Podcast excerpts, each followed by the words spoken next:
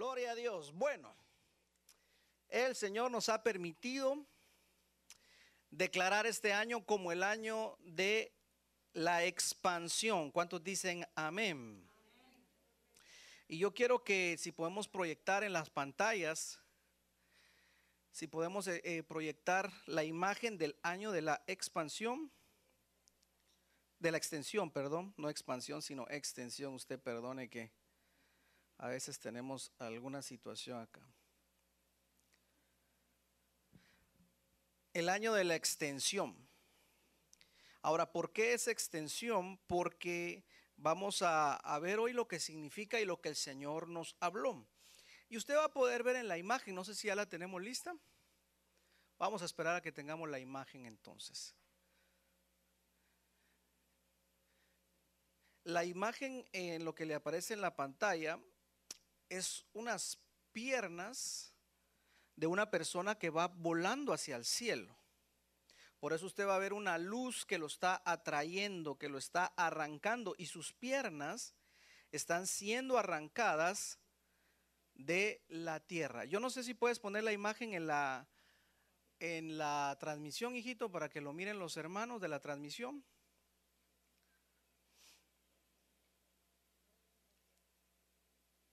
Creo que nos trabamos un momentito. Vamos a dar un chance. Mientras yo le explico cómo nació eso. Una mañana estaba orando y el Señor me, dio, me daba una visión donde el Señor me decía, yo quiero que mi pueblo se desarraigue, oiga, escucha lo que le voy a decir, desarraigar de la mentalidad terrenal. Si hay algo que nosotros como pueblo del Señor tenemos que desarraigar, o sea, arrancar de raíz y cortar, es la mentalidad terrenal, porque la mentalidad terrenal obviamente nos arraiga a las cosas de la tierra. Entonces el pueblo del Señor no puede avanzar, no puede extenderse, porque su mentalidad sigue estando en las cosas de la tierra. ¿Me doy a entender? Entonces por eso es que el Señor nos decía, yo quiero que mi pueblo entienda y le voy a mostrar esas raíces terrenales que están bien arraigadas, porque las raíces no se pueden ver. Entonces muchas veces nosotros decimos, yo estoy bien delante del Señor. Si alguien es santo, soy yo. Si alguien ya alcanzó el cielo, yo no debería estar ni aquí, sino en el cielo. Pero ¿sabe lo que decía el salmista David? Muéstrame mis pecados que me son ocultos. ¿Cuántas veces no hay cosas para nuestra vida que son ocultos? Entonces nosotros necesitamos pedirle al Señor que Él nos muestre nuestros pecados que nos son ocultos. Levante su mano, cierre sus ojos y diga un momento, Señor, muéstrame mis pecados que me son ocultos, mis errores esas raíces que han estado arraigadas desde mi infancia, mi niñez, y que he crecido con ellas, Señor, y que pienso que es normal para mi vida, te pido que esta mañana me las muestres, me las y pueda verlas, Señor, de tal manera que mi mentalidad cambie de lo terrenal a lo celestial. Dicen amén. Entonces por eso es que nuestra mentalidad tiene que irse, nos tenemos que cambiar. Y por eso es que el Señor me decía, yo voy a empezar a arrancarlos de la tierra, porque Él nos va a arrancar, hermano. ¿Sabe por qué lo digo? ¿Por qué lo digo? Por cuántos se recuerdan de Lot. Lot podía irse de Sodoma y Gomorra, pudo irse sin ayuda de Dios o no pudo irse. ¿Por qué no pudo irse? Porque él estaba no solamente él, sino su familia muy arraigada a las cosas de Sodoma y Gomorra. Y él decía, mis hijas son vírgenes, pero las muchachitas ya estaban más caminadas que la, que la I-75 usted. ¿Por qué, pastor? Porque cuando se fueron, lo único que se alcanzaron a llevarse a la cueva fueron las botellas de... Y la una le dijo a la otra, emborrachemos a nuestro papá para que podamos dormir con él. ¿Quién les enseñó a las muchachitas que si se echaban los tragos podían emborrachar a un hombre para dormir con él? ¿Dónde lo aprendieron? Dudo mucho que haya sido el papá. ¿Dónde aprendieron esas malas mañas? ¿Y cómo es posible que si estaba cayendo fuego del cielo, lo único que a ella se les haya ocurrido llevar haya sido las botellas? Fíjese pues entonces, no sé si me, si me estoy dando a entender. Y Lot que decía, no, mis hijas son santas. Pero entonces el Señor tuvo que ayudar a Lot para que él y su familia fueran arrancados. Y les ayudó. Sin embargo, la mujer de Lot dijo, no, yo sí ya me arrancaron, pero yo quiero quedarme aquí sembrada. Y se quedó sembrada. Hasta el sol de hoy, ahí está todo eso que, que descendió de ahí, es lo que hoy conocemos como el mar salado. Y por eso es que usted si mira las fotos del mar salado, usted se va a dar cuenta que, es el, que ese mar ya prácticamente es muerto literalmente. Creo que le dicen también el mar muerto, ¿verdad? Porque está colmado de sal. Bueno, eso fue, ahí está el precedente de Sodoma y Gomorra. Alguien me va a decir, bueno, pastor, pero eso ya pasó. Bueno, mire, eh, ¿cómo se llama este lugar de allá de, de Italia usted? Que también quedó sepultado por el, por el eh, fuego, que también era una ciudad pervertida usted. ¿Cómo se llamaba? Pompeya, ese, ese mero. Usted puede poner Pompeya y le puede preguntar a doña Google y se va a dar cuenta que en Pompeya han encontrado cuadros pornográficos, gente que vivía en perversión y que les cayó fuego del cielo y se quedaron literalmente calcinados. Ahora, ¿por qué es todo esto? Porque llega un momento donde el Señor dice, bueno, voy a desarraigar a mi pueblo y los que definitivamente no quieran van a tener que sufrir las consecuencias. Pero nosotros somos de los que nos vamos a extender. Amén. Entonces, por eso es que podemos ver que el Señor lo que quiere es que nos elevemos. Y sabe que una de las palabras para extensión en el hebreo significa volar. Yo no sé si a usted se emociona, y a mí me emociona esto porque significa volar. Por eso cuando cantábamos la, la, canción que el Señor nos dio, decíamos, yo me voy a elevar y voy a volar. Porque nosotros vamos a volar un día. ¿Cuántos dicen amén? Significa elevarse, significa ser arrancado.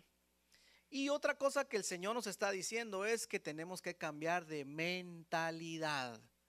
Amén, porque la mentalidad terrenal nos arraiga lo terrenal, pero tenemos que cambiar a otra mentalidad. Veamos lo que dice Salmo 92. Salmo número 92, versículo número, déjeme ver, 12.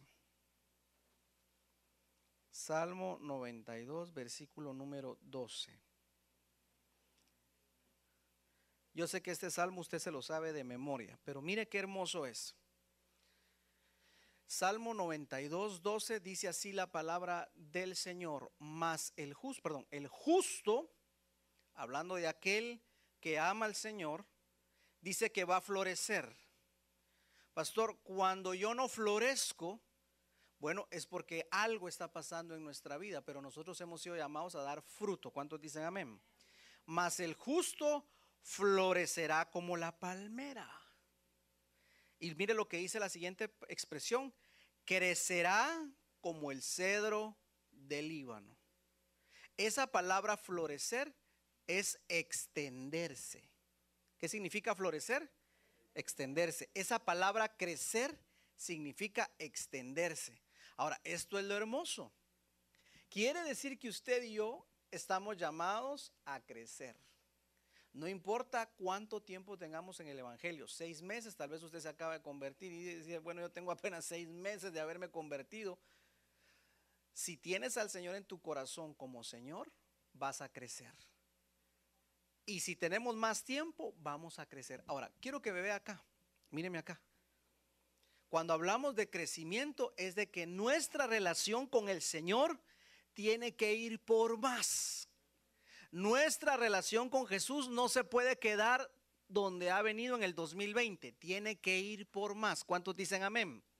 Por eso dice la palabra, el justo va a florecer como la palmera y crecerá. Levanta tu mano y di conmigo, yo voy a crecer.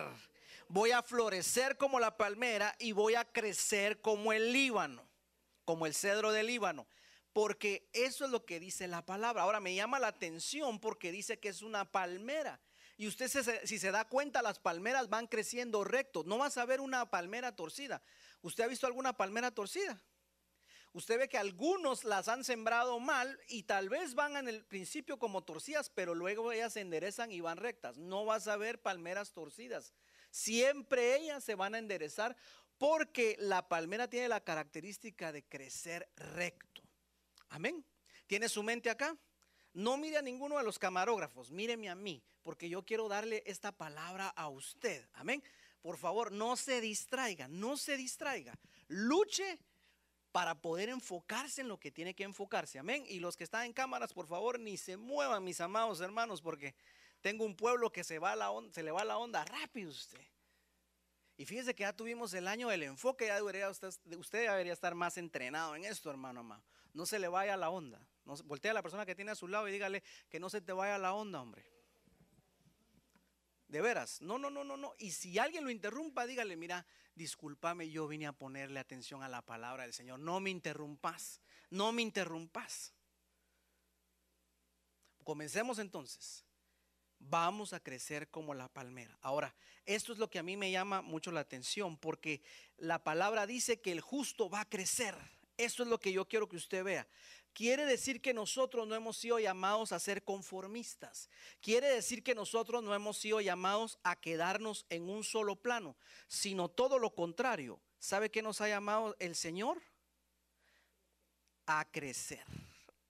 Voy a dibujar esto acá y voy a poner una flecha para que usted vea qué significa crecer. ¿A qué nos ha llamado el Señor? Esa palabra crecer significa extenderse. Cuando hablamos de extensión estamos diciendo una de las tantas cosas es extendernos, crecer, crecer, crecer, crecer. Ahora, ¿cómo tiene que ser ese crecimiento? Se lo voy a explicar en Isaías capítulo 54. Vamos a Isaías capítulo número 54. Isaías capítulo número 54, ahí fue donde el Señor nos habló para este año. Y mira lo que cómo comienza. Dice, regocíjate o, o estéril, o sea, la que no había crecido, la que no había dado fruto, la que se había quedado mermada, detenida. El Señor le dice, es tiempo de que te regocijes. La que no daba luz, ahora tiene que dar fruto y levanta una canción y da voces de júbilo. Quiere decir que nosotros tenemos que cambiar nuestra mentalidad porque lo que va a acontecer es poderoso. Amén. La que nunca estuvo de parto, porque más son los hijos de la desamparada que los de la casada, ha dicho el Señor. Aquí va la profecía y el que la crea diga amén, yo la creo. Nota que aquí todavía no ha dado a luz, sino que el Señor le dice, lo vas a dar. Y en el versículo número 2, Isaías 54, 2 dice, ensancha el sitio de tu tienda, de tu tienda, ensancharse, y las cortinas de tus habitaciones sean extendidas. Y luego la siguiente palabra es donde nos vamos a detener un momentito. Y le dice, no seas escasa. ¿Cómo le dice? No seas escasa. Ahora, esta palabra, escasa, Alguien va a pensar y va a decir, ay pastor, pero mire, ¿sabe qué? Yo quiero ampliar la casa, pero no sé si me va a alcanzar el dinero. No, no está hablando de eso. No está hablando de que amplíes la casa. Si lo puedes hacer, fantástico. Pero no está hablando de eso. Pastor, es que mi presupuesto está reducido. Yo quisiera que en este momento dejes de pensar en el dinero, en la mentalidad terrenal, y, entiendas lo que el Señor te va a hablar en este momento, porque esa palabra escasa lo voy a escribir acá un momentito. No seas escasa. Es la palabra hashak, que significa, mira lo que significa, retener la luz. Pastor, no tiene nada que ver con el dinero. No, no tiene nada que ver con el Esa escasez no es económica.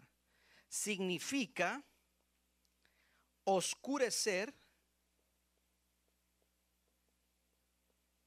significa ocultar, significa ignorancia, y significa entenebrecer.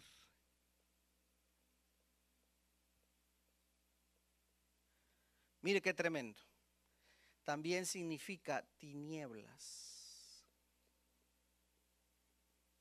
¿Vio lo que significa no seas escasa? No tiene nada que ver con el dinero. ¿Sabe qué significa cuando el Señor le dice a la iglesia no seas escasa? Significa ya no retengas más la luz que hay en ti.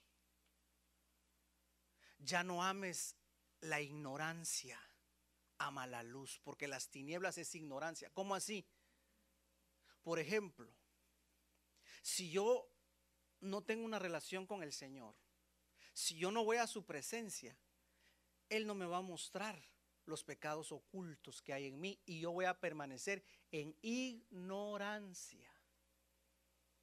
Y entonces eso significa que estoy siendo escaso porque estoy reteniendo la luz y mi entendimiento está entenebrecido. En pocas palabras, yo pienso que estoy bien, pero delante de Dios no estoy bien. Y vuelvo a traer, el ejemplo de la, de la Odisea, que decía, yo llegué a los Estados Unidos, empecé a hacer dinero y enriquecí. Y me dieron papeles y ayuda del Estado y me empezaron a pagar 50 dólares la hora. Y ahora tengo un carro del año, una casa en Lombo Key, que no está mal si usted la tiene, gloria a Dios. Y ella decía, yo no necesito de nada, porque toda la miseria que viví en América Latina, ahora ya no la vivo. Yo soy rica, me he enriquecido, tengo fama, fortuna, tengo salud, no necesito de nada ni de nadie. Así se miraba la Odisea. Sin embargo, el Señor, ¿cómo la vio? Y le dijo, tú eres pobre, miserable, estás desnuda, ciega, enferma. No sé si me voy a entender usted puede ver entonces la gran... ¿Qué había pasado con esa iglesia? Había estado, estaba, estaba siendo escasa, tacaña en el tiempo con el Señor, por eso su entendimiento se entenebreció, se llenó de oscuridad y ella pensaba que estaba bien, pero delante de Dios no estaba bien. ¿Sí me estoy dando a entender? Por eso es que el Señor nos ha dicho, este es el año de extendernos, de no quedarnos con lo mismo que había, con lo que habíamos alcanzado en el 2020, sino es el año de extendernos, de crecer. Pero ¿cómo voy a yo a quitar esa oscuridad cuando yo vaya a la presencia del Señor y permita que Él en su presencia me muestre mis errores, me muestre mis faltas y me diga tienes que crecer en esto? ¿Sí me doy a entender? Le voy a poner un ejemplo. Yo le decía al Señor, muéstrame mis pecados que me son ocultos, mis errores. Y, estaba orando y orando y dije, bueno, llegó la hora de dormir, me acosté a dormir, me acosté a dormir y empecé a soñar un sueño. Y soñaba que mi esposa y yo llegábamos a un lugar y ella me decía, espérame acá, yo voy a llegar y luego salgo. Pasaron 5, 10, 15, ya cuando iban 20 minutos yo ya estaba que sacaba fuego de la cabeza, hermano. Y me empecé a desesperar y me empecé a desesperar. Cuando ya eran media hora, yo le digo a mi hijo, nos vamos. Y mi hijo me decía, papi, mi mami todavía está ahí adentro. Yo estaba tan enojado que le dije, nos vamos, nos vamos. Agarré a mi hijo y me iba. Y estaba tan enojado que me desperté de lo enojado. Y cuando ya me despierto del sueño, seguía tan enojado que mi esposa ya estaba durmiendo.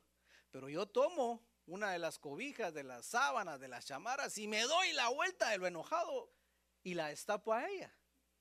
En ese momento escucho la voz del Espíritu Santo que me dice, de eso es de lo que te he estado hablando. Eso es lo que quiero que cambies. Por eso te lo estoy mostrando ahora. Ah, entonces hermano, yo entendí.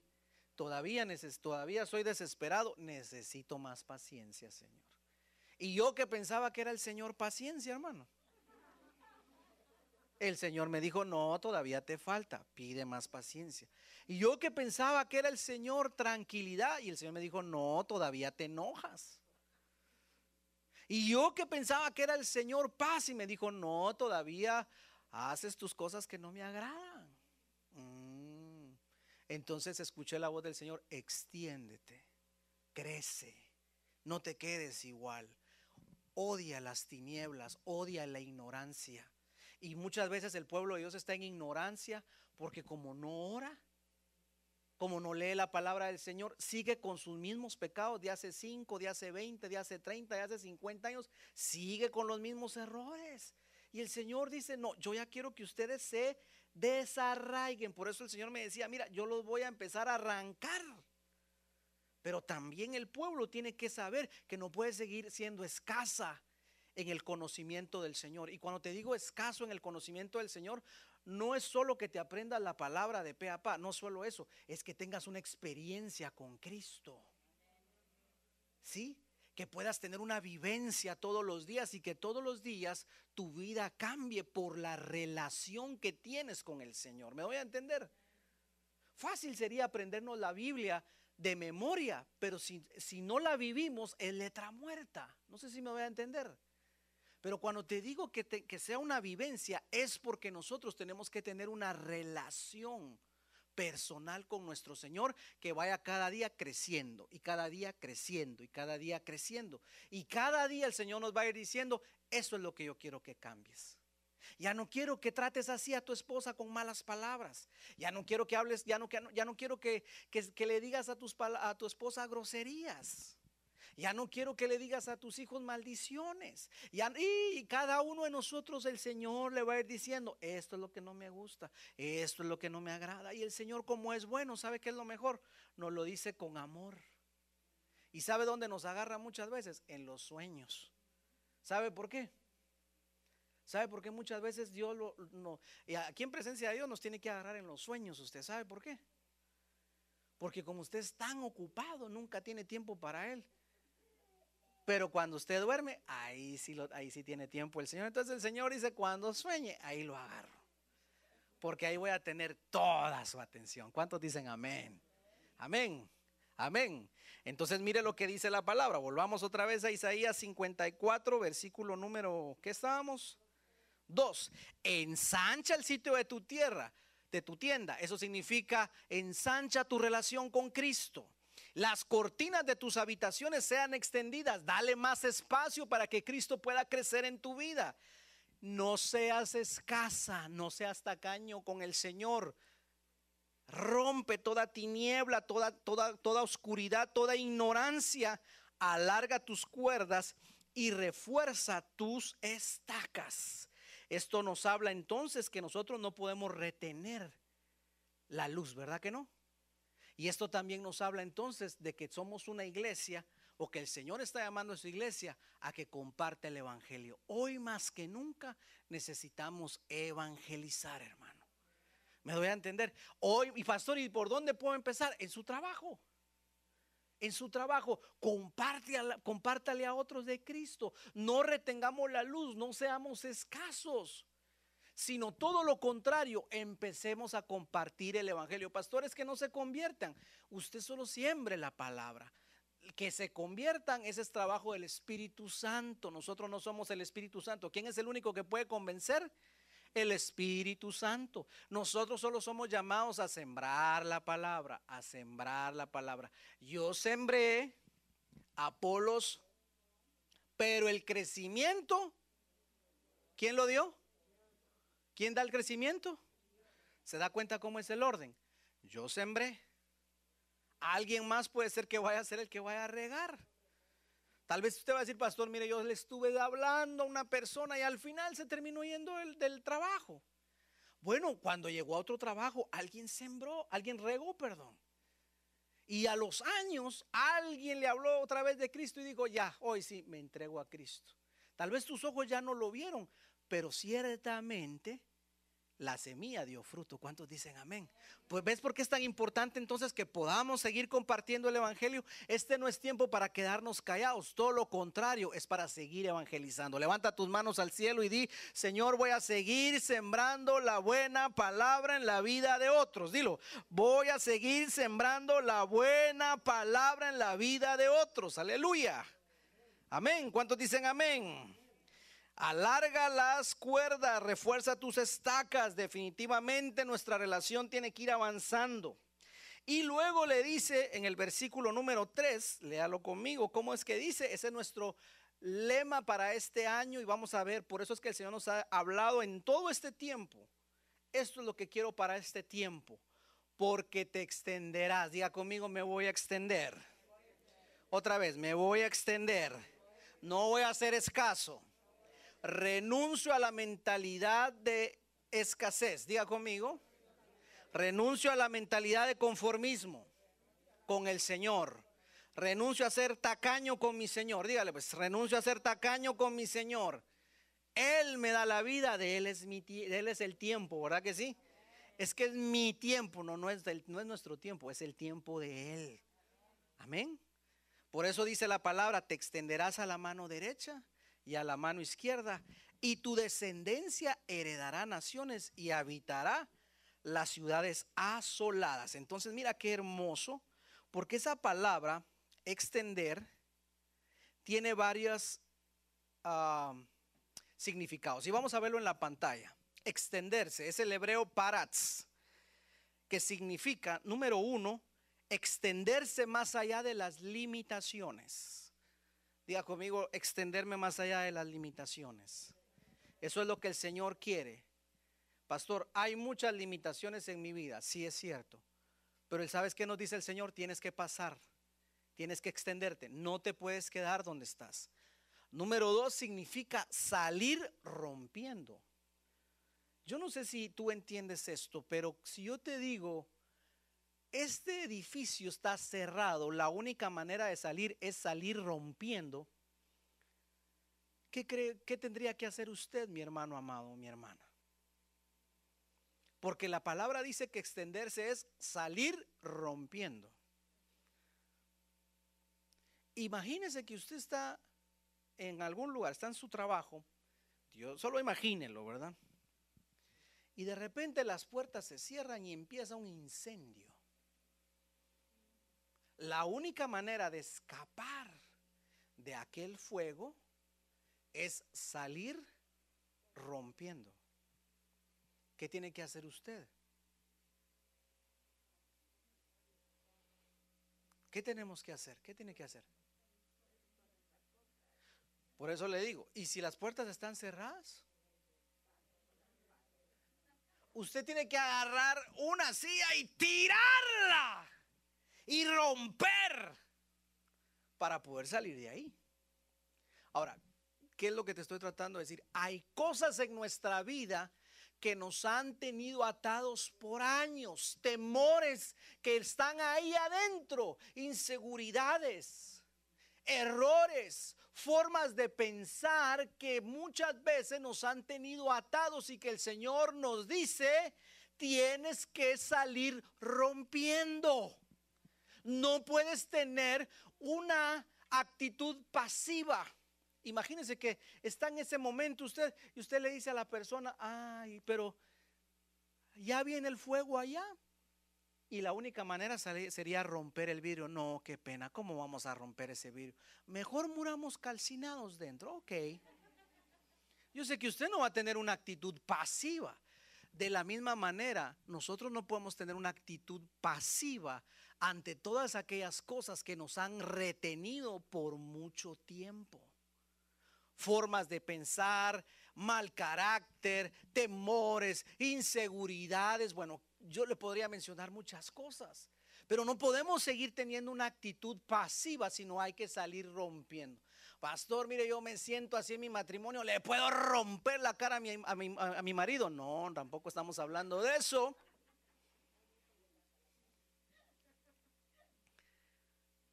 Es salir rompiendo de adentro hacia afuera.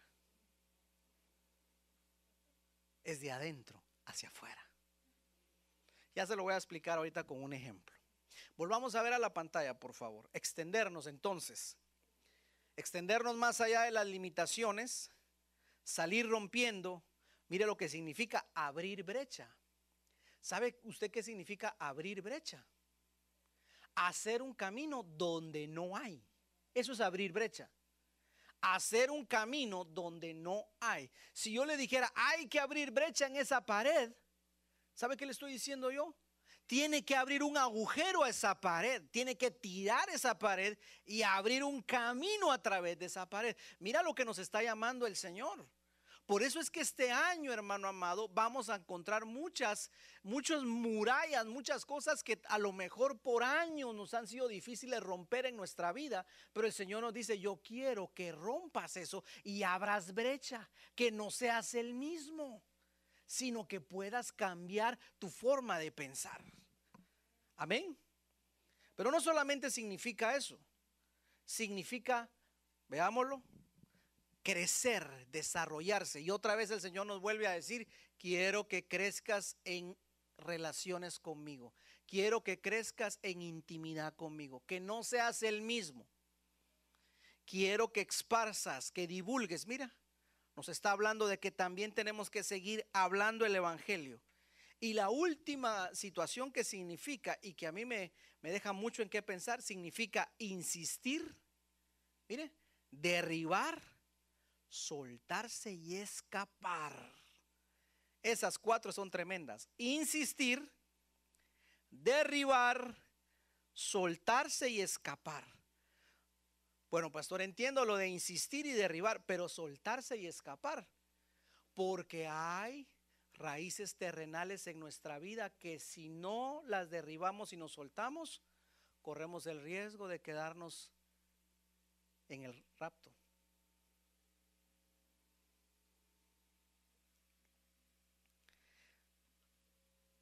¿Cuántos están aquí todavía? Bueno, pastor, un ejemplo. Vamos pues. Génesis capítulo número 38. Una de las historias más emocionantes que yo he visto usted. Y por supuesto, vamos a hablar de la palmera, de la mujer palmera usted. Y en Génesis 38 encontramos como una pausa, porque en el 37 nos habla de José y sus hermanos cuando lo vendieron, ¿se acuerda usted? Pero en el 38 como que si alguien lo mira, como que en el 38 alguien dice, eh, aquí qué pasó, ¿verdad? Porque la secuencia de todo como que se, se perdió y se abre una pausa para hablar de Judá y de Tamar. Y esta historia es una historia emocionante. ¿Sabe qué significa Tamar? Significa palmera. ¿Qué significa tamar? Palmera. Mas el justo se extenderá como tamar. Mas el justo crecerá como tamar, como la palmera. Bueno, vamos a ver qué hizo Tamar, pues. Dice así la palabra del Señor, versículo 1. Aconteció en aquel tiempo que Judá se apartó de sus hermanos. Primer error. Aconteció que en aquel tiempo que Judá se apartó de sus hermanos y se fue a un varón adulamita que se llamaba Ira. Alguien diría Ira no más. Verso 2. Y vio allí Judá a la hija de un hombre cananeo, segundo error, la cual se llamaba Sua y la, temó, y la tomó y se llegó a ella. Pausa. ¿Cómo usted ve aquí la vida de Judá? Fíjese, él venía descendiente directo de Jacob. Jacob le había dicho, Judá, vas a agarrar por el cuello a tus enemigos y vas a llevar el cetro de la autoridad. Usted sabe que Judá significa alabanza a Dios en gratitud. Eso significa Judá. Y hasta el día de hoy, cuando nosotros alabamos al Señor, tomamos autoridad. Usted está en un problema, empieza a alabar al Señor, usted toma autoridad automáticamente porque está ejerciendo la autoridad de alabar en gratitud. Entonces, fíjese usted, pues, Isaac, que era el abuelo, le había dicho a Jacob, Jacob, te voy a pedir un gran favor. Cuando tú te cases, no te vayas a casar con nadie de que no sea de nuestro pueblo, sino busca a alguien de nuestro pueblo. ¿Cómo lo traducimos, cómo lo traducimos hoy?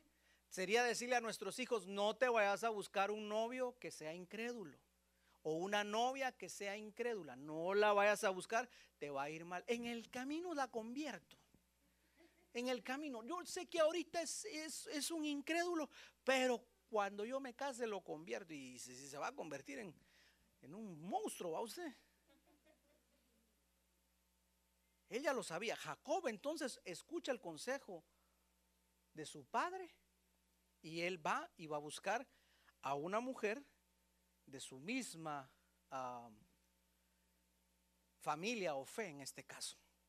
Encontró a Raquel y encontró a Lea. Sin embargo, Esaú, ¿qué fue lo que hizo Esaú? Esaú dijo, ah, con que a mí no me dieron la... Por fregar. Me voy a ir a buscar un par de viejas incrédulas y me voy a casar con ellas. Y les voy a fregar la vida a mis papás. Así dijo Esaú. Y claro, le hicieron la vida imposible. Pero mire pues, Judá que ya sabía el principio porque Jacob les transmite la fe. Ahora Judá dice, ¿saben qué, señores? Yo me, me, aparto de ustedes porque no me gusta juntarme con la chusma. Yo me voy a buscar mi propio camino. Y este es un problema de la iglesia hoy en día es que yo no voy a la iglesia porque todos son una bola de hipócritas, menos yo. Entonces yo mejor no voy a la iglesia. Fíjese esa mentalidad. Y yo la he escuchado de cristianos, de cristianos. Ahora la palabra del Señor nos dice, mirad cuán bueno y delicioso es habitar los hermanos juntos en armonía. Pastor, pero es que a mí me cae mal fulano, me cae mal la mengana, no me saluda fulano, no me dicen eso. Eso a mí me cae mal. Hermano, tenemos que extendernos y dejar la mentalidad de niños. No sé si me voy a entender. ¿Me voy a entender o no me voy a entender? Tenemos que dejar la mentalidad de niños. ¿Por qué? No somos perfectos, pero esta es la iglesia del Señor. ¿Quién es el único perfecto? Cristo. Diga a la persona que tiene a su lado, por favor, aguántame mis malas situaciones. Tenme paciencia, algún día el Señor me va a cambiar. Por eso dice la palabra soportándonos en amor. ¿Verdad que así dice la palabra? Bueno, pero entonces fíjese pues, Judá se aparta de sus hermanos y no solamente eso, va y busca una mujer cananea. Entonces, ahí la situación ya va mal, ¿va usted? Número uno, se aparta de sus hermanos. Terrible error, no se aparte de sus hermanos. Aquí están sus hermanos, sígase congregando. Tienen errores, tenemos errores, sí es verdad, pero el Señor está en medio nuestro y esa es la gracia, amén.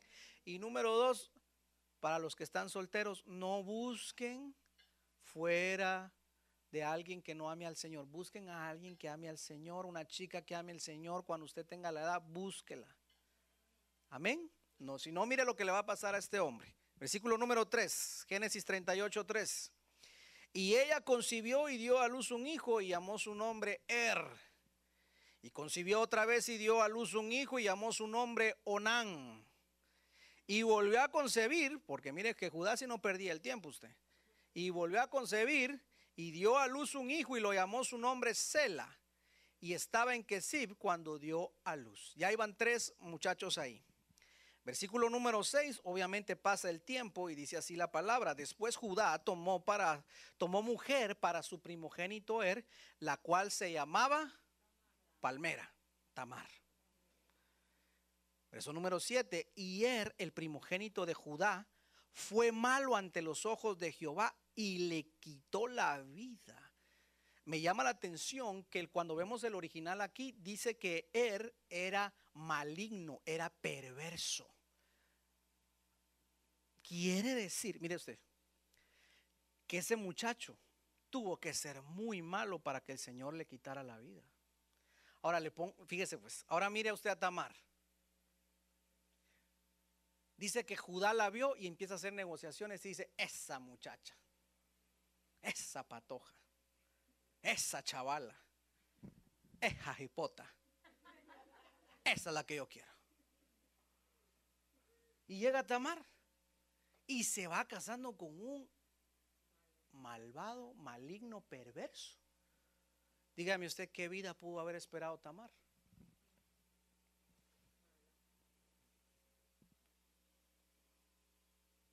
¿No es verdad que a veces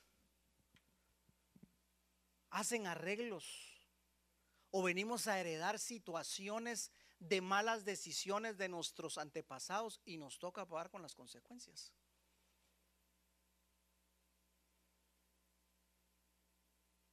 ¿No es verdad que a veces nuestros antepasados cometieron errores y abrieron puertas espirituales? Que nuestros antepasados practicaron brujería, no quisieron nada con el Señor, fueron adúlteros y bueno, saber que no los juzgamos. Pero hermano amado, todo eso generó una consecuencia. Y así como en lo natural, nosotros no pedimos el color de ojos, ¿verdad que no? Usted solo los heredó. Y hay situaciones espirituales que las heredamos y después estamos luchando y batallando con un er en nuestra vida maligno. Yo quiero que veas a, a Judá acá porque eh, a Tamar, porque Tamar pudo haber dicho, pero yo no me merecía esto. Tal vez fue Tamar, aquí le voy a, estoy eh, imaginando un poco, hermano. Tal vez a Tamar pudo haber llegado con su papá, hija, ¿cómo te está yendo en tu matrimonio? Ay, papito, solo te voy, me voy a quitar uno y apenas, y por lo menos ya vas abriendo un ojo, amigo, sí, ya, ya voy abriendo lo de la gran golpiza que le ha de haber dado, si el tipo era maligno. ¿Qué puede esperar usted de alguien maligno, perverso? Ese hombre no la trataba bien. Ahora, para que el Señor lo haya matado, ese tipo debe haber una firmita. Bueno, strike one, va usted. Sigamos viendo.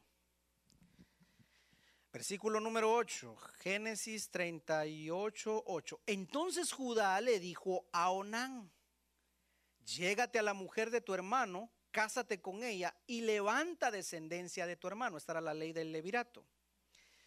Y sabiendo Onán, ahora mire este, este hombre, ¿va? y sabiendo Onán que la descendencia no había de ser suya, sucedía que cuando tenía intimidad con la mujer de su hermano, vertía en tierra para no dar descendencia a su hermano.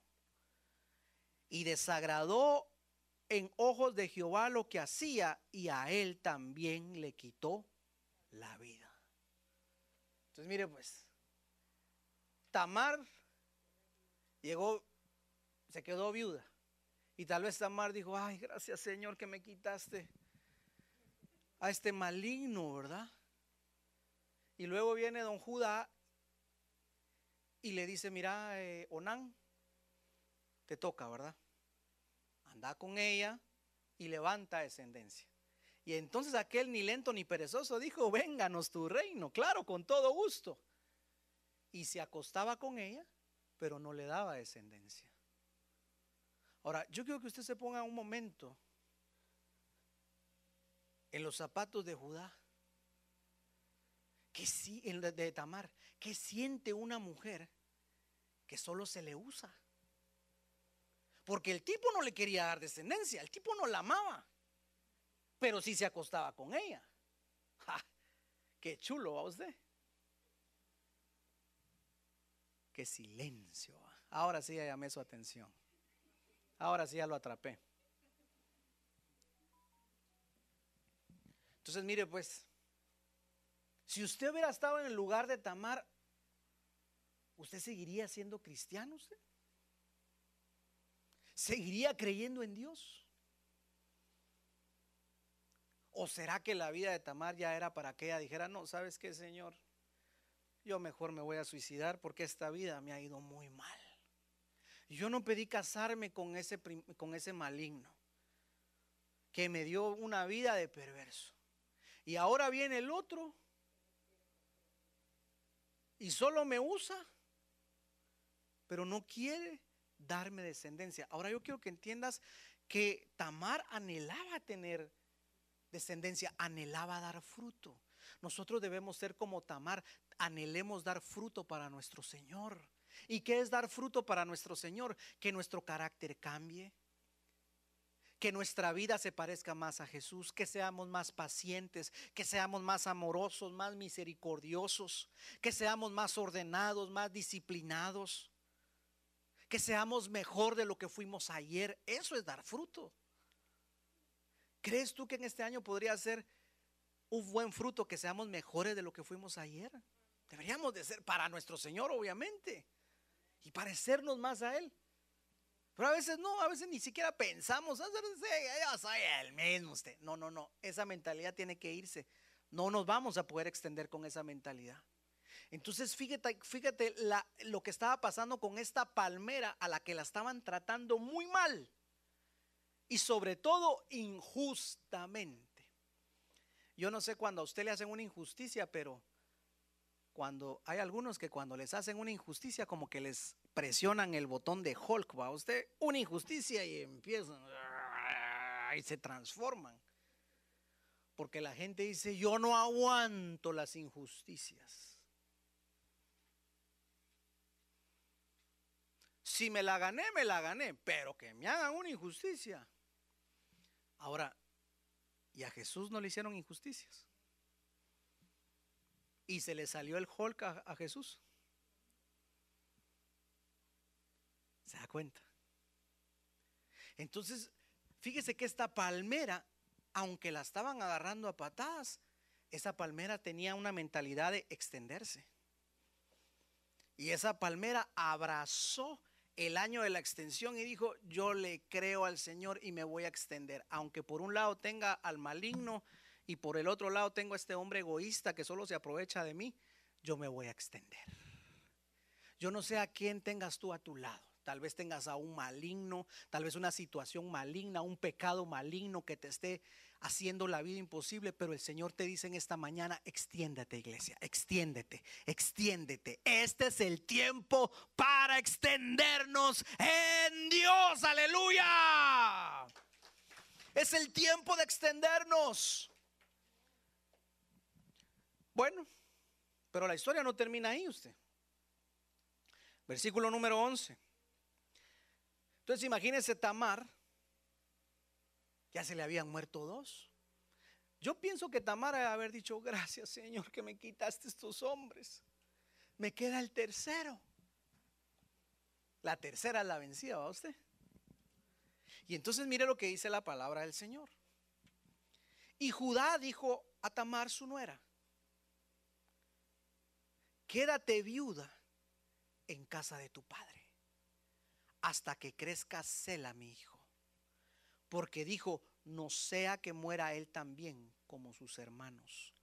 Y se fue Tamar y estuvo en casa de su padre. ¿Qué mira usted ahí?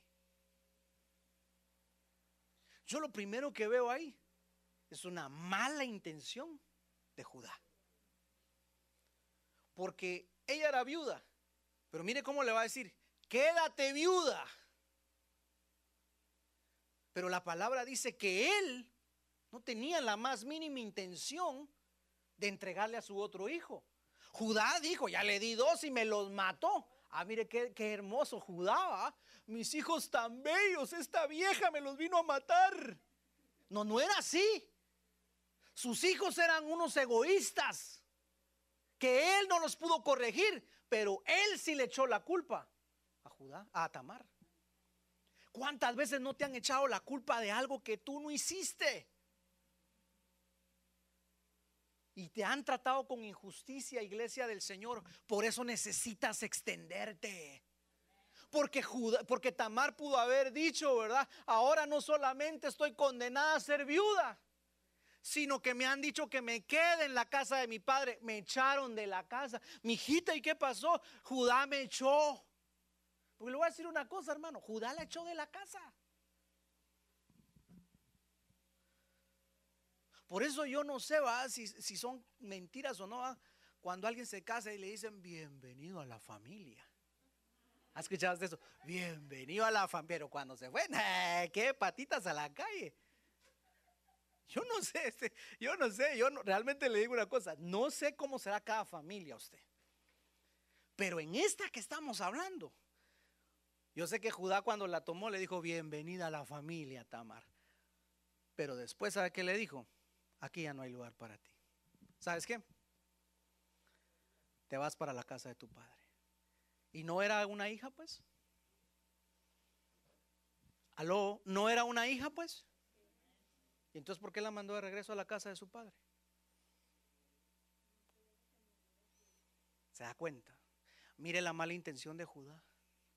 Entonces yo quiero que usted vea que Tamar no solamente no podía levantar descendencia porque su deseo era levantar descendencia. Ella, ella tenía el sueño de toda mujer en Israel de decir, yo quiero que de mi vientre venga la, genealogía o, o venga la descendencia del Mesías.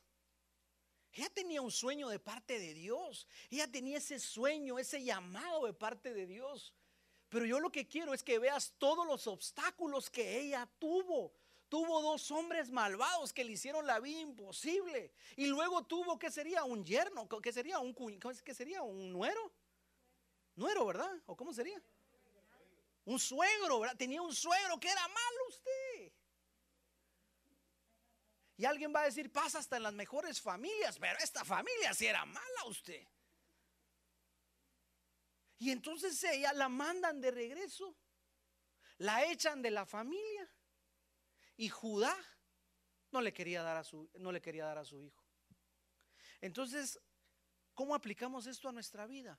Hermano amado, van a haber situaciones en nuestra vida muy difíciles muchas veces donde probablemente va a haber gente que nos va a querer amargar la vida. Va a haber gente que nos va a querer hacer estorbo en la vida, en el trabajo, en la casa o en la iglesia o donde tú vayas. Pero nos tenemos que aprender a extender, a crecer encima de esas malas circunstancias. Y tal vez te van a echar la culpa, por así decirlo, de alguna injusticia, te van a cometer injusticias y encima de eso te van a decir, tú eres el culpable y vas a tener que cargar con esa culpa, porque le voy a decir una cosa, hermano amado, yo estoy seguro que Tamar en algún momento de haber dicho, yo fui la culpable, yo lo maté, yo los maté. Yo soy la de la mala suerte, Señor, porque yo soy de la de la mala suerte. ¿Y cuánto tiempo no cargó con esa culpabilidad? ¿Cuánto tiempo, iglesia de Cristo, no has cargado con culpas que no son ni tuyas? Y que las has llevado ahí arraigadas por años y te sientes culpable. Es que si yo no, es que si hubiera hecho, es que si no hubiera hecho, suelta ya esa culpabilidad en el nombre de Jesús y extiéndete a lo que está delante, dice el Señor. Judá tuvo que, eh, Tamar tuvo que aprender, hermano amado, a levantarse, a crecer encima de las malas circunstancias. Verso número 12. Dice la palabra, pasaron muchos días, hermano. Y cuando la palabra dice muchos días, es que fueron muchos días, años, hermano. Y dice que en todo ese tiempo, versículo 12, murió la hija de Suá, o sea, la mujer de Judá. Judá queda viudo. Entonces, imagínense usted, hermano. A Judá le seguía yendo re mal. Pero Tamar, yo quiero que veas lo que dice la palabra. Después Judá se consoló y subía a los trasquiladores de sus ovejas a Timnat, él y su amigo Ira, el adulamita. Entonces, mire lo que, lo que, lo que dice la palabra. Pasó tanto el tiempo que Judá eh, quedó viudo, pero después se consoló y andaba Judá como que sin nada. Pero yo quiero que usted piense un momento, ¿y Tamar? Vestida de viuda. ¿Por qué Judá no le dijo, mira mamadita el chula, mira mamadita linda o mira mi hija? Te voy a ser bien honesto. Yo te culpo de que me mataste a mis dos bellos, ilustres y dignos hijos. Así que sabes, yo no tengo ni la más mínima intención, mamadita linda, de darte a mi tercer hijo. ¿Sabes qué? Tú todavía estás joven, te voy a hacer misericordia, ya quedaste viuda, anda, búscate otro, rehace tu vida y hace, rehace tu vida con otro. ¿Por qué Judá no le dijo eso, hermano? ¿Por qué no le dijo? Sino que la condena a una viudez que para mí de mala fe, porque él no tenía la intención de entregarle a su hijo. O sea, ¿cuánto tiempo hubiera pasado Tamar viuda antes de rehacer su vida? Dígame usted. Tamar estaba condenada a morir viuda, sin fruto. Estaba condenada a morir estéril toda la vida. Por culpa de Judá. No sé si me estoy dando a entender, iglesia. Entonces muchas veces a nosotros hay gente que nos ha dicho esto y lo otro y aquí y nosotros muchas veces decimos, ok, en ingenuidad. Hermano amado, nosotros no hemos sido llamados a ser ingenuos. Dice la palabra que seamos, ¿cómo es que dice la paloma? Que seamos qué? Pero que seamos qué? Astutos como la serpiente. ¿Se da cuenta que no hemos sido llamados a ser ingenuos? No hemos sido llamados a que nos vean la cara. No, no, no. Ni el diablo nos tiene que ver la cara. Tenemos que aprender a discernir. Por eso, para poder discernir, tenemos que crecer en nuestra relación con Cristo para que venga el discernimiento. Y discernir cuando alguien venga con malas intenciones. Porque otra hubiera sido Tamar y le hubiera dicho, mira suegro, decime la verdad, ¿me vas a dar a cela o ya no me lo vas a dar? Porque si no, entonces, haceme misericordia, hombre, yo me voy a rehacer mi vida y hasta aquí llegamos. Entonces, hermano amado, nosotros tenemos que crecer en el discernimiento. No nos podemos quedar como estamos. Van a, en este año 2021 van a venir oportunidades y muchas que no son de Dios. Y nos podemos meter a deudas y nos podemos meter a problemas y nos podemos meter a situaciones que no son de Dios y que en lugar de traerte bendición te van a traer tristeza y amargura. Hermano, no queremos nada de eso en el nombre de Jesús. ¿Cuántos dicen amén? Por eso tenemos que aprender a discernir, a crecer y no quedarnos como estamos. ¿Cuántos van a crecer como la palmera? Digan amén fuerte. Verso número 13. Mire lo que dice la palabra del Señor. Vamos en el 13. Y fue dado aviso a Tamar diciendo, he aquí tu suegro sube a Timnat a trasquilar sus ovejas. Está de parranda. Eso era trasquilar las ovejas, era un día de alegría, era de fiesta. Entonces mire usted, ¿sabe qué yo veo acá en este versículo 13? Que le fueron a decir a, a Tamar. ¿Sabe por qué le fueron a decir a Tamar? Porque ella, aunque estaba condenada en esa cárcel y en esas vestiduras de viudez, ella seguía guardando en su corazón el deseo de dar a luz y de ser madre. Nosotros tenemos que tener que guardar ese deseo y ese sueño de seguir creciendo, de dar a luz a una nueva persona dentro de nosotros, a Cristo aquí dentro de nosotros. ¿Cuántos dicen amén? Pero mire a Tamar. Yo no veo una Tamar que se haya puesto, que, que, que se haya quedado desconsolada, que se haya quedado triste. Yo veo a una Tamar que a pesar de las circunstancias, ella seguía diciendo, miren, controlenme a Judá que está haciendo, porque ya han pasado por ahí sus cinco años y yo no escucho nada, pero contrólenmelo ahí. Estaba pilas, pues no sé si me doy a entender. Y de la misma manera nosotros, todas las promesas que Dios te ha dado, todas las, las, las, cosas que Dios ha hablado de ti, nosotros tenemos que seguirlas esperando en el nombre de Jesús. Amén. Lo que Dios dijo que iba a hacer contigo, Él lo va a hacer.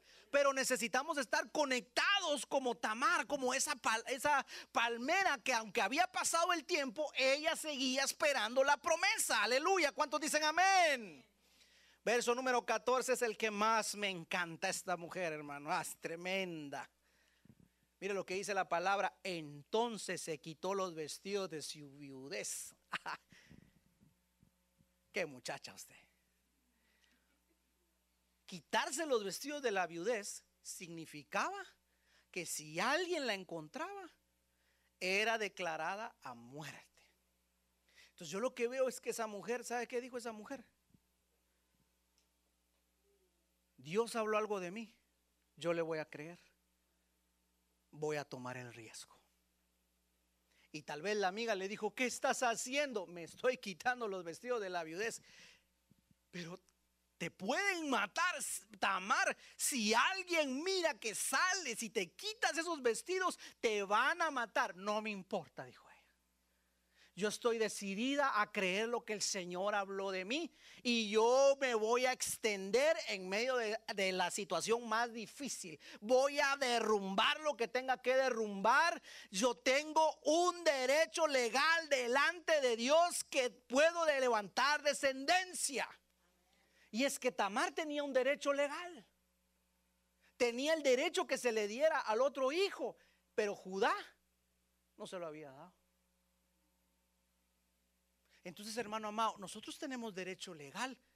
¿Derecho legal de qué, pastor? A estar enfermo, a estar sanos, a reprender la enfermedad. Tenemos derecho legal sobre el pecado. Tenemos derecho legal, hermano amado, sobre cualquier circunstancia. ¿No dice la palabra, pues? Y estas señales seguirán a los que creen. Dígame. ¿En mi nombre qué? Echarán fuera demonios. ¿Qué más dice? ¿En mi nombre qué más? Sanarán enfermos. ¿Qué más? Dígame beberán cosa mortífera y no les hará daño. Hermano amado, mire todos los derechos legales que tenemos. Entonces, hermano, nosotros no podemos vivir con el temor. Hasta lo que tomemos, hermano amado, no nos va a hacer daño. ¿Cuántos dicen amén? Pero tienes que creerlo. Se dice fácil, pero hay que creerlo. Hay que creerlo, hermano amado. Por eso créelo, créelo, créelo. Lo demás es obra del Señor. Usted crea y déjele lo demás al Señor. Yo le he contado a usted la primera vez que llegó una persona con un pie más largo que no, con una pierna más larga. Así era la pierna, miren, hermano. Estábamos en una noche de sanidad. No había llegado nadie. Y era la primera vez que yo iba a ministrar sanidad de milagros. Y cuando yo vi que ya eran las nueve, yo dije, gracias Señor, no vino nadie, por lo menos empate. Era mi primera vez, hermano amado. Cuando de repente suena la puerta. Y yo miro que alguien me llega a avisar, pastor, afuera hay una persona que se dice que aquí son la noche de milagros. Y yo miro el reloj y le iba a decir, decirle que ya cerramos, mi hijo, le iba a decir yo. Pues no le podía decir así. Y yo le digo, Dios santo, decirle que entre, pues. Y cabal cuando venía, ¿no? Y con un dolor de espalda. Claro, después entendí que el dolor de espalda era producido porque tenía una pierna más corta que la otra. Y entonces le digo yo, bueno, siéntate aquí y empezamos a hablar, ¿hace cuánto te había pasado esto? Vamos a orar hoy en el nombre de Jesús. Pero yo sudaba, hermano. Y todos los hermanos me hicieron una rueda. Yo estaba, yo estaba aquí y estaba, y todos los, yo miraba a todos los hermanos con los ojos así, hermano. Yo decía, Dios santo. Y sudaba. Yo decía, donde no pase el milagro aquí, qué vergüenza. Decía, qué vergüenza. Donde no se sana esta. Es, ¿Qué van a decir los hermanos? Y, y es noche de milagros y no hubieron milagros. Yo solo decía, Señor, ten misericordia, Señor pero yo sudaba, hermano. Los hermanos que estuvieron ahí tal vez no se dieron cuenta, pero hermano, yo estaba, hermano, hermano, no quería, yo quería, yo quería haberle dicho a esa hermana, hermanita, regresa otro día, ¿verdad? Porque... Y empiezo a orar. En el nombre de Jesús, pierna derecha, crece, te lo ordeno. Y todos los hermanos, amén, amén. Y nada, Entonces yo le digo, hermanos, es que ustedes no están orando conmigo, solo están diciendo amén. Oren conmigo con ganas, hermanos. Reprendan al diablo, echen fuera demonios, hagan lo que tengan que hacer, pero esta pierna tiene que crecer. Pierna derecha, en el nombre de Jesús te ordeno que te extiendas ahora. Y le decía, extiéndete ahora. Y la hermana, creyéndolo, estaba sentada. Y nada, Ay, hermano, mire, yo estaba, y yo, padre, ¿qué hago? ¿Qué hago? En eso llega mi tamar, usted llega mi esposa, y me dice en la, en la oreja, ¿verdad? Para que no se dan cuenta los hermanos, mi amor, es que esa pierna no es la de, la derecha, es la izquierda, me Estás orando mal. Ah. entonces, sí, pierna derecha en el nombre de Jesús, extiéndete. Y la pierna, tú, llegó ahí, hermano. Dele un aplauso al Señor. Él es bueno. Yo tenía la fe, lo que pasa es que estaba orando mal. Si usted tiene la fe, lo tiene todo, hombre. Deje que el Señor haga el resto. ¿Tiene la fe, iglesia? ¿Tiene la fe, iglesia? ¿Tiene la fe, iglesia? Dios hará el resto. Aleluya. Tamar tenía la fe. ¿Sabe por qué? Por eso se quitó los vestidos de viudez. Lea conmigo en el versículo 14. Inmediatamente cuando ella se dio cuenta que había pasado el tiempo y que ya le tocaba y que Sela ya estaba grande, ella dijo, no, yo tengo que actuar, yo tengo que extenderme. Yo esperé con paciencia, he estado creciendo en la fe, pero ah, me ha llegado el tiempo de extenderme y se quitó los vestidos de su viudez y se cubrió con un velo y se arrebozó. ¿Sabe qué significa esa palabra? Se disfrazó. Se ha de haber puesto su maquillaje, se puso sus... ¿Qué? Así como hoy, ¿verdad? Que se, que dicen que me estaban contando que en este tiempo, como están las mascarillas, que las que se hacían, ¿qué eran? Las, ah, las uñas, y ya no es tanto eso, sino que ahorita es que todas las chicas se quieren hacer las cejas y las pestañas, ¿va? Usted es un negocio redondo, porque como es lo único que se mira, ¿va usted? Así le pasa, sí, porque ya no se mira la boca, ya no se mira nada, Y entonces Tamar dijo, ah, no me quito mis vestiduras de viudez, me voy a poner mis pestañas y se empezó a poner pestañas, se delineó las cejas y yo no sé qué más usted, pero se puso bien chula la muchacha usted. Y yo me imagino que la amiga le ha haber dicho, ¿y vos qué onda? Le ha haber dicho. Es que yo, voy a, yo me voy a extender, le dijo. Yo tengo un derecho legal y voy a derribar los muros que tengo que derribar. Y voy a salir rompiendo porque me voy a extender. Y voy a insistir y me voy a soltar y voy a escapar. Y me voy a crecer y voy a desarrollarme, dijo. esa mujer estaba decidida. Y dice que se vistió y se fue y se puso un vestido, se cubrió el, eh, se puso un velo porque se, se disfrazó de prostituta. Ella no era prostituta. Y se fue a poner al camino donde iba a pasar Judá. Mire lo que sigamos leyendo. Entonces se quitó ella los vestidos de su viudez, versículo 12, y se cubrió con un velo y se arrebozó y se puso en la entrada de Naín junto al camino de Timnat, porque veía que había crecido Selah y ella no era dada a él por mujer. Claro, ella actuó y dijo, ya no más.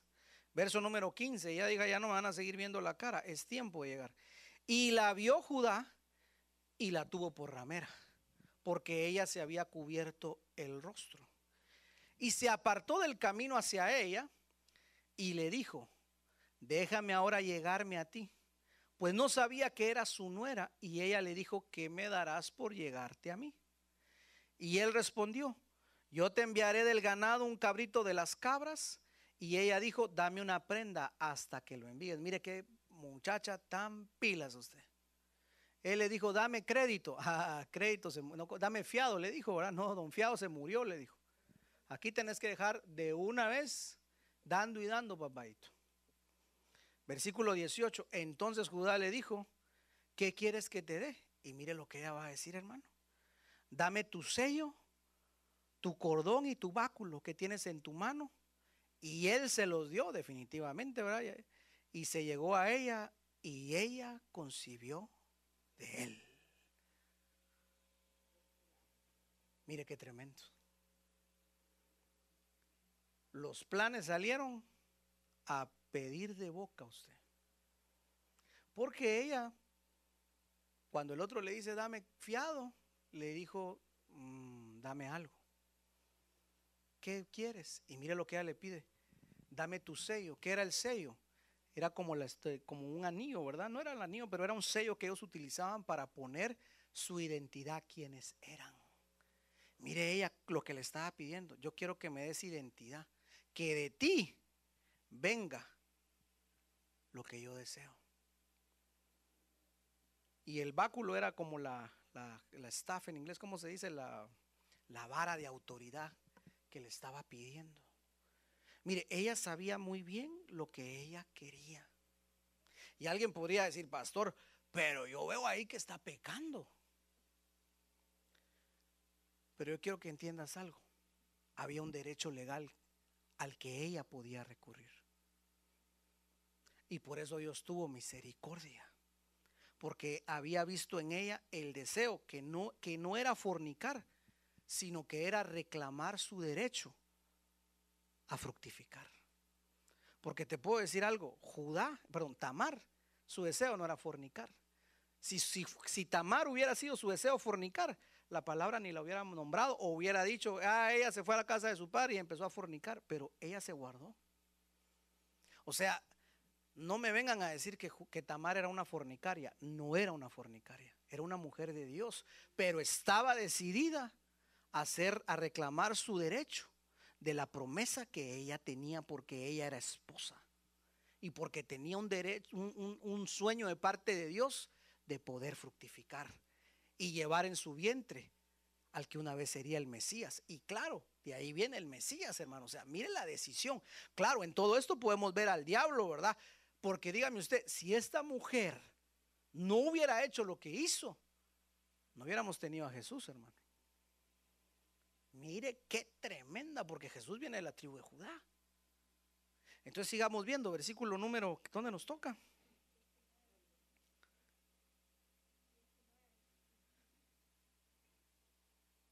Diecinueve, ¿verdad?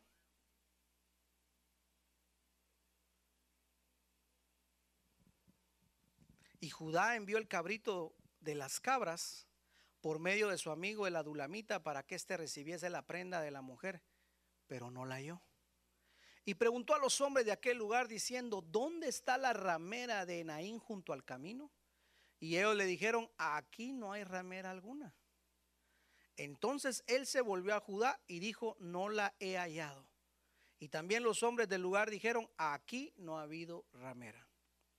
Y Judá dijo, bueno, mire, mire, mire la, la mentalidad de Judá, tómeselo para sí. Otra versión dice que se lo quede, no me importa para que no seamos menospreciados.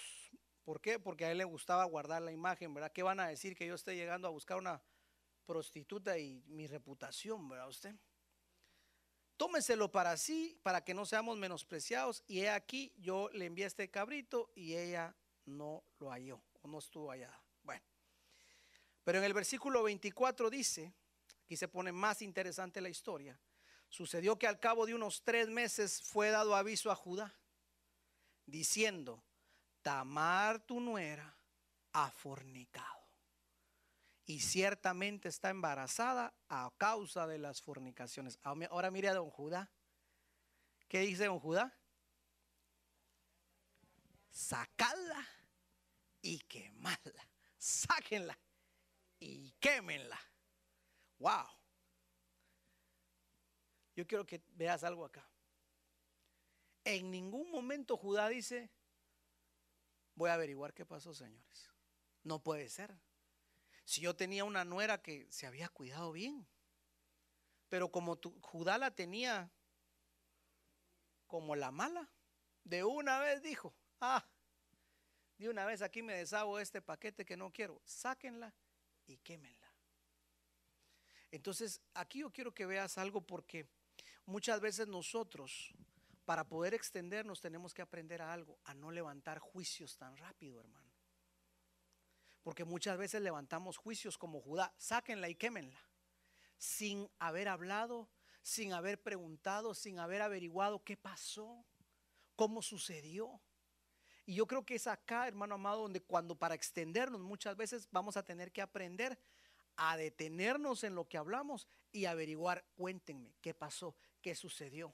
Tal vez tú estás teniendo problemas en tu casa, en tu matrimonio, con tus hijos, con tus padres. No te, no, te, no te arrebates a dictar sentencias, sáquenlo y quémenlo. Sino que averigüemos un poco qué ha pasado, hermano. ¿No le parece que a veces somos buenos, hermano amado, para dictar sentencia? ¿Aló? ¿Verdad que sí? Pero por eso el Señor es bueno, hermano. Y el Señor va hacer lo que tenga que hacer. Mire el versículo número 25, vamos terminando. Pero ella cuando la sacaban envió a decir a su suegro, mire qué tremenda Judá, del varón cuyas son estas cosas es de quien estoy encinta. También dijo, mira ahora de quién son estas cosas, el sello, el cordón y el báculo. Verso 26. Entonces Judá lo reconoció y dijo, mire lo que va a decir Judá, más justa es ella que yo, por cuanto no le he dado a Cela a mi hijo y nunca más la conoció. Qué tremendo, ¿verdad? Judá tuvo que llegar hasta ese punto para poder decir, ella es más justa que yo. O sea, lo que te quiero aterrizar la idea es que nos va a tocar en este año ser como Tamar, sobreponernos a las circunstancias, a los muros, a las pruebas, a las situaciones y probablemente hermano amado, nos, vaya, nos vayamos a, alguien va a decir, sáquenlo y quémenlo. Tal vez nos vaya a tocar ver el fuego, pero no tenga temor, no te vas a quemar. No te vas a quemar. Como dice la palabra, y cuando pases por el fuego, no te quemarás. No tengas temor. Tal vez te va a llegar el enemigo a acusarte. Tú hiciste eso, tú hiciste lo otro. ¿Sabes qué? Es digno de que te saquen y te quemen. Eres digno de muerte espiritual. Dios ya no está contigo. Dios se equivocó contigo. Eres culpable, eres pecadora, eres pecador. ¿Sabe qué? Reprenda ese espíritu de acusación y diga, como dijo Judá, ah, yo soy justo porque Él me justificó. ¿Por somos justos? Porque Jesús nos justificó, no porque lo merezcamos, sino Él así le plació. ¿Alguien puede decir amén a eso? Por eso es que tú eres justo, tú eres justa, hermano amado. Pastor, pero yo fallo, sí, pero Él dice la palabra que si confesamos nuestros pecados, Él es fiel, nos perdona y nos justifica. ¿Cuántos pueden decir amén? Ah, por eso, hermano amado, este es el año que tenemos que crecer. Este es el año que tenemos que vencer las dificultades y poder ir aún más profundo. Dice la palabra del Señor que nunca más la conoció. Versículo número 27. Mire aquí el sello de oro, hermano. Qué hermosa esta historia. Y aconteció que al tiempo de dar a luz, he aquí que habían gemelos en su seno. Y sucedió que cuando daba luz, que sacó la mano el uno y la partera tomó y ató en su mano un hilo de grana diciendo, este salió primero. Verso 29, pero volviendo él a meter la mano, dice la palabra, he aquí salió su hermano. Y la partera dijo, ¿qué brecha te has abierto? ¿Sabe qué dijo? ¿Qué extensión te estás extendiendo? ¿Qué brecha te has abierto? y llamó su nombre Fares. Quiere decir, le hago una pregunta. ¿De quién traía el ADN? Fares, hermano amado. ¿Dónde aprendió Fares a abrirse brecha? ¿Dónde aprendió Fares a decir, ah, un momento, yo voy a salir primero? ¿Dónde aprendió Fares a abrirse brecha? Porque eso es abrirse brecha. Abrirse brecha es hacer un camino donde no lo hay. Y en este año 2021 probablemente tú digas, aquí yo no veo ni por dónde puedo avanzar. Pastor, es que en mi trabajo ya no veo ni por dónde hacerle. Pastor, es que en mi familia tengo un problema que no sé ni cómo salir. Tengo una situación en mi vida que ya no sé, estoy lidiando y no sé ni cómo vencer. Es tiempo que te abras brecha.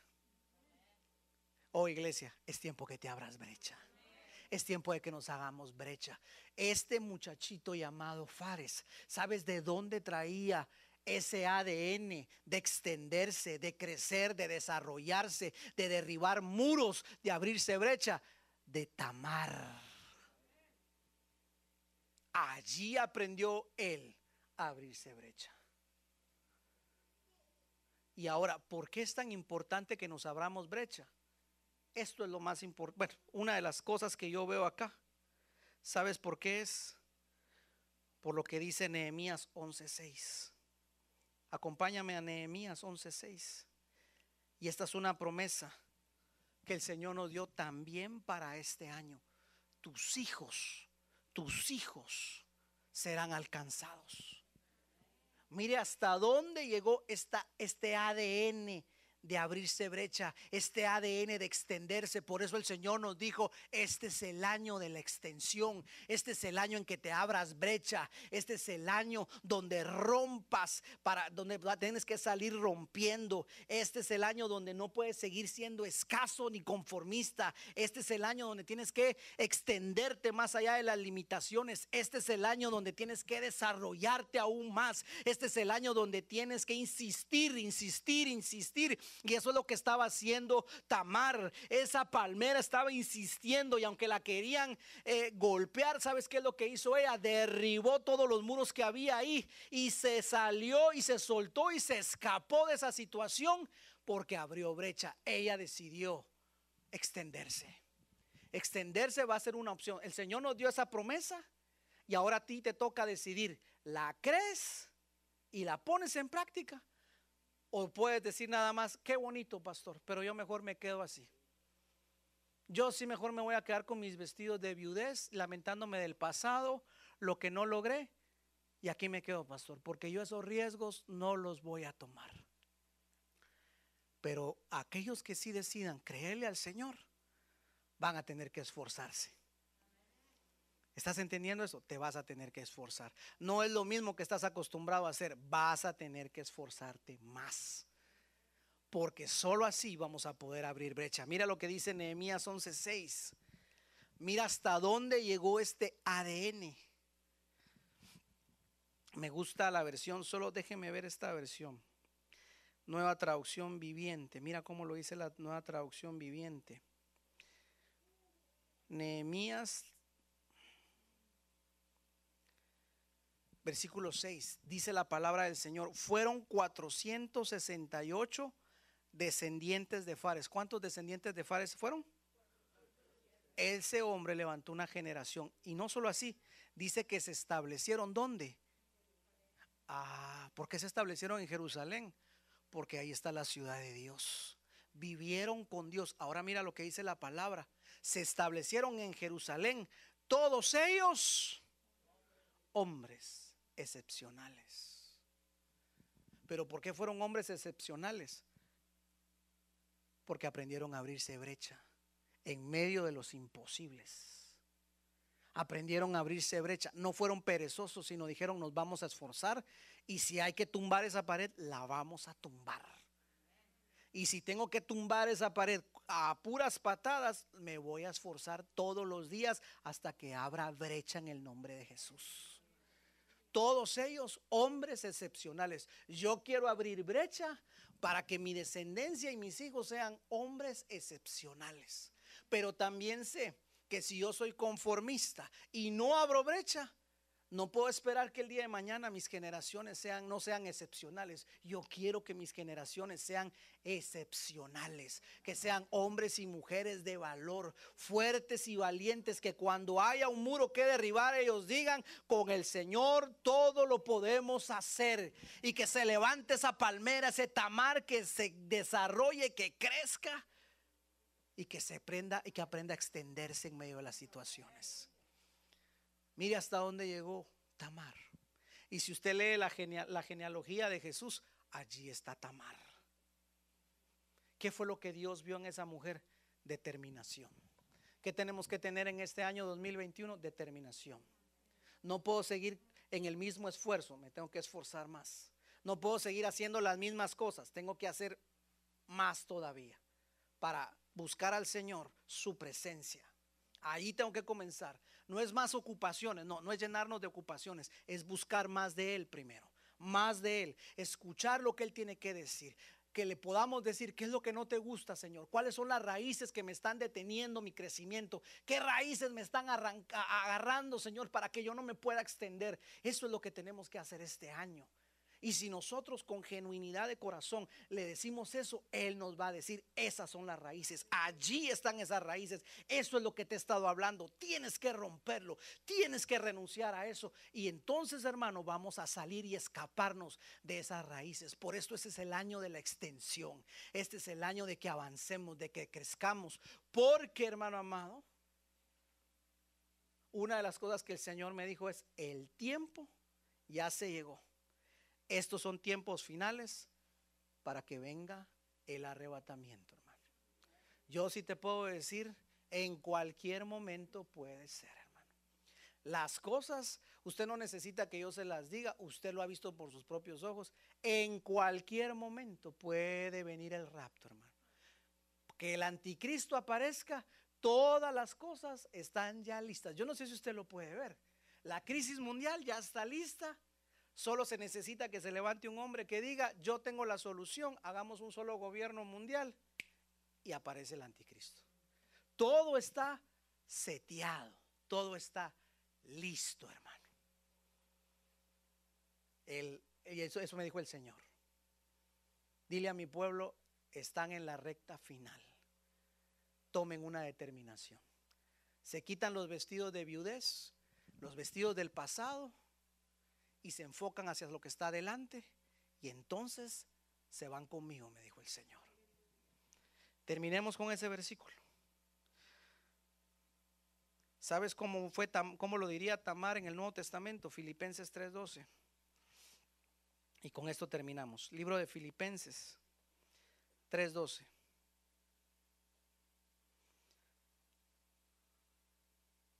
Filipenses 3:12 dice así la palabra. Esto lo dice el apóstol Pablo, no que lo haya alcanzado ya.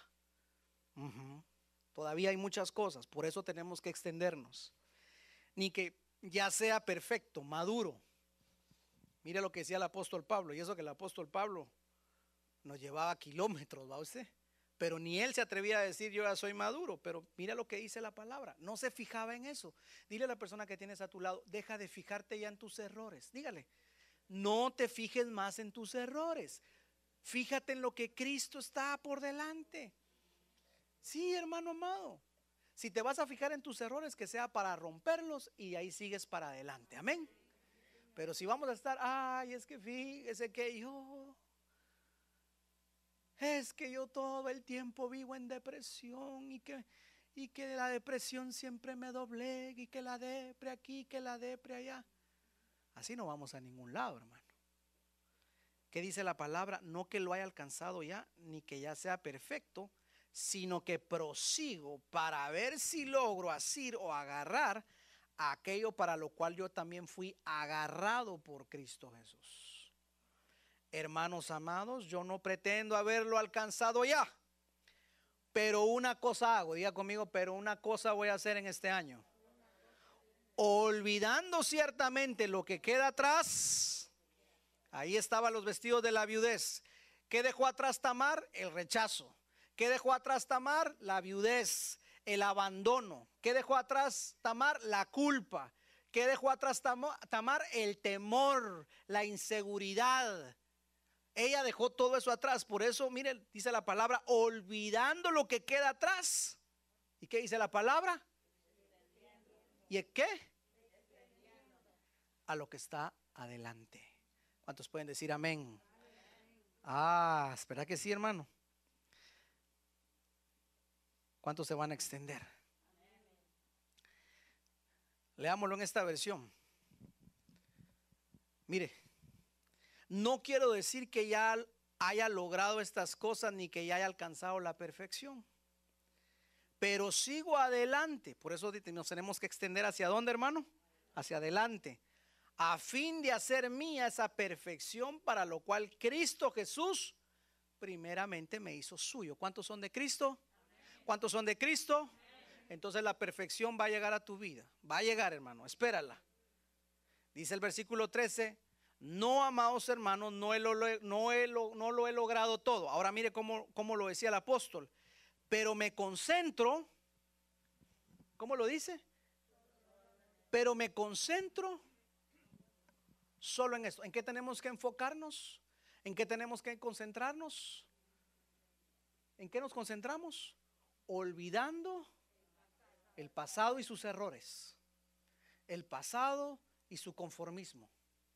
El pasado y lo que no nos gustó. Dejemos eso atrás y mire lo que dice la palabra. Y fijo la mirada en lo que tengo. Así es. Y así avanzo hasta llegar al final de la carrera. ¿Cómo vamos a llegar al final de la carrera? Fijando la mirada en lo que tenemos por delante para recibir el premio celestial al cual Dios nos llama por medio de Cristo Jesús. ¿Dónde tenía Tamar sus ojos? ¿En el pasado?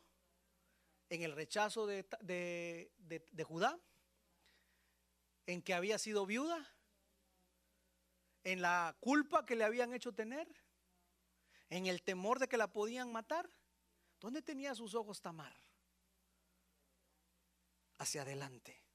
Yo quiero ser, estar en esa genealogía del Mesías. Yo quiero ser una madre. Quiero dar a luz. No quiero ser estéril. Quiero dar a luz. ¿Cuántos para este año pueden decir, yo no quiero ser estéril en el 2021?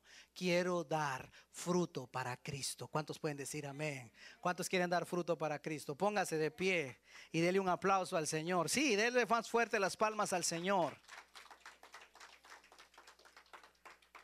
No vamos a ser estériles este año, hermano.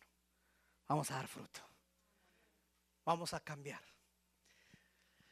Va a haber situaciones, sí, pero tenemos que cambiar.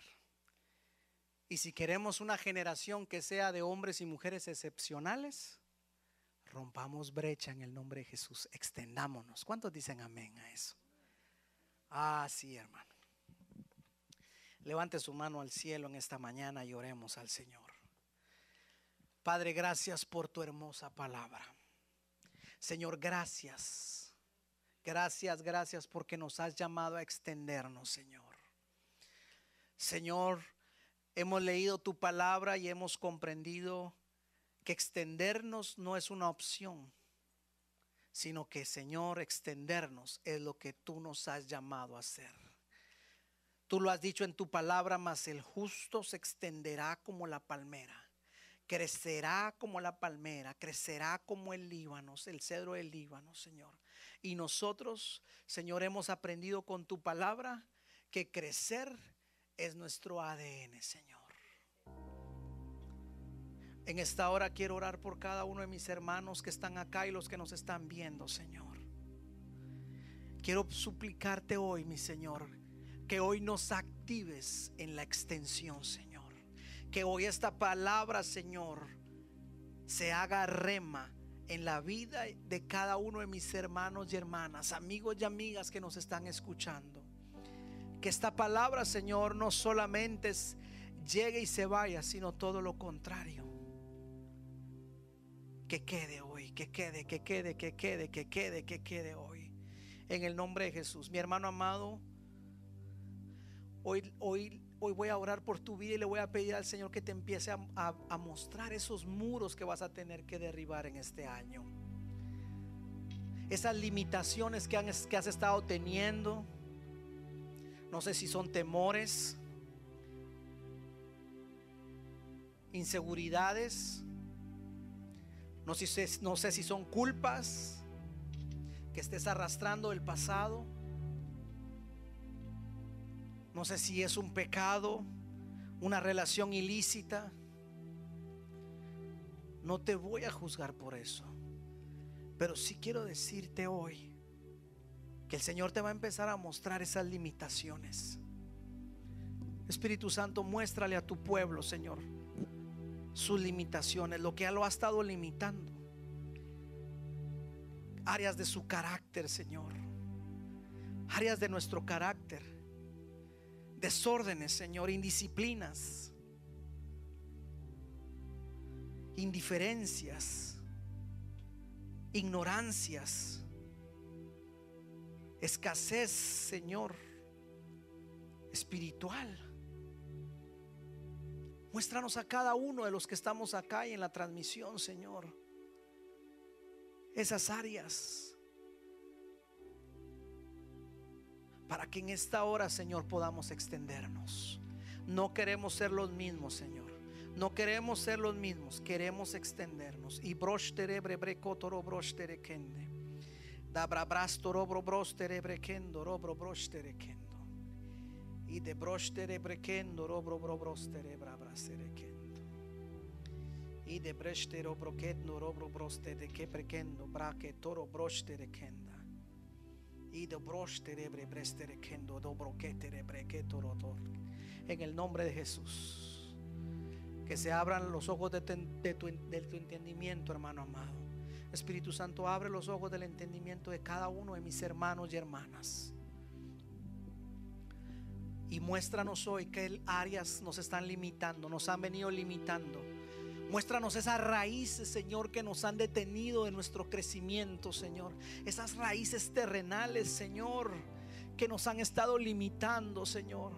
Esas raíces terrenales, Señor que nos han dado una mentalidad, Señor, que nos tiene atados a esta tierra, Padre, en el nombre de Jesús.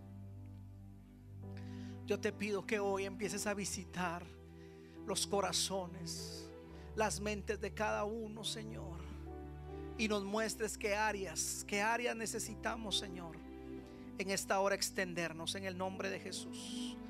Y vengo a declarar que el ADN que estuvo en Fares, oh, qué brecha te has abierto. Vengo a declarar en el nombre de Jesús que ese espíritu que hubo en Fares de extenderse en medio de las limitaciones, de extenderse en medio, Señor, de los obstáculos, de los muros. Vengo a declarar que hoy ese espíritu que estuvo con él, ese ADN espiritual, está con tu iglesia, Señor. En el nombre de Jesús, recíbelo pues, mi hermano. Oh, qué brecha te has abierto. Esto hablo a tu vida, iglesia. Esto hablo a tu vida, mi hermano. Oh, qué brecha te has abierto qué brecha la que has abierto. En el nombre de Jesús, este año 2021 vas a abrir brecha como nunca antes y vas a conocer al Señor como nunca antes. No van a ser los años que viviste allá en tu país, no vas a ser los años como cuando era recién convertido. Ya no vas a, conformarte con esos años como cuando fuiste recién convertido. Ya no te vas a conformar como cuando adorabas antes, hace años. Ya no te vas a conformar con las glorias pasadas. He aquí, hoy te dice el Señor, abre brecha para conocerme. Abre brecha para conocerme. Levántate, levántate y abre brecha en el nombre de Jesús. No vas a vivir de las glorias pasadas. Ya no vas a vivir de lo que hiciste antes, de lo que conociste antes. Despídete de eso porque vas para más.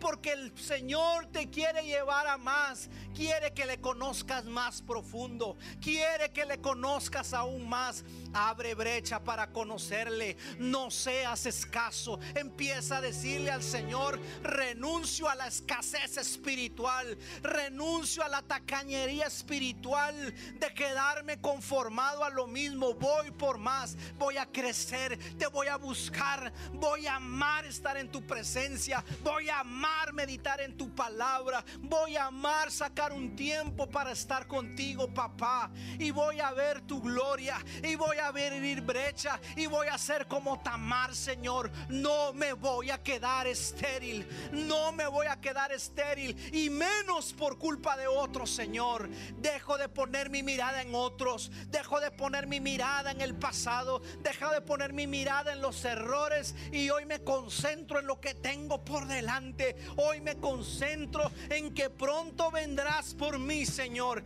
Y me voy a preparar.